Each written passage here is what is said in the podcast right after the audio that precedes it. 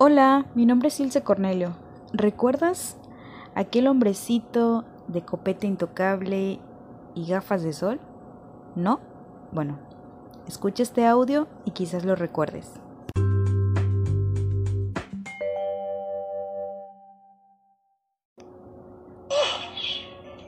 Oye, ¿quién es ese guapo? Hola, emergencias. Hay un tipo guapo en mi casa. Oh, aguarde. Cancélelo todo. Las ocho. Me vuelves loco. sí, es Johnny Bravo. ¿Cómo olvidar su ocurrente forma de expresar su autoconcepto? ¿Autoconcepto? ¿Qué es eso? Bueno, te platico. El autoconcepto es la imagen que el niño tiene de sí mismo, quién cree que es, qué capacidades o limitaciones considera que tiene. Este autoconcepto determinará su autoestima y la manera en la que el niño actúa y se relaciona con los demás. Se refiere al conjunto de percepciones, características, atributos, cualidades, defectos, capacidades y límites que una persona tiene sobre sí misma y que pueden ser positivas o negativas. Es muy importante saber que el autoconcepto no es innato, es decir, no se nace con él. Las personas, a medida que pasa el tiempo, vamos creando nuestra propia imagen e identidad. Durante toda nuestra vida lo vamos construyendo y transformando mediante cinco factores muy importantes.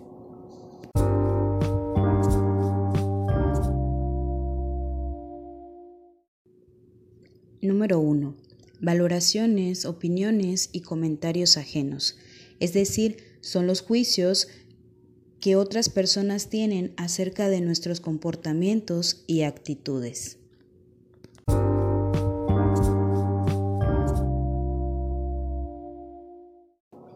Número 2.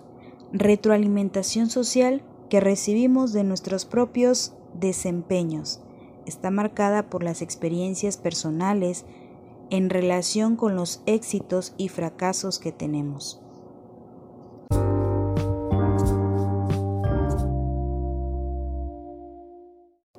Número 3. Comparación que uno mismo hace entre sí y otras personas a las que considera como iguales o modelos a seguir.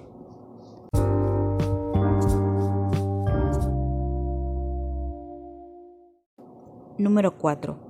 Cultura en la que desarrollamos y crecemos, es decir, la propia evaluación del comportamiento en función de las reglas sociales que nos imponen.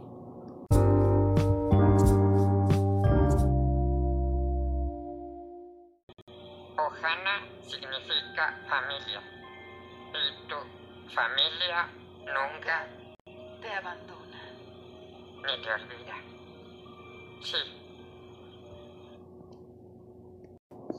Número 5. Familia. Constituye la primera base sobre la que todas las personas formamos nuestro autoconcepto. El sentirnos valorados y queridos por nuestros seres más cercanos es fundamental. La familia nos muestra su estima y cariño desde que nacemos y nos proporciona experiencias adecuadas para sentirnos seguros y así formar un adecuado autoconcepto.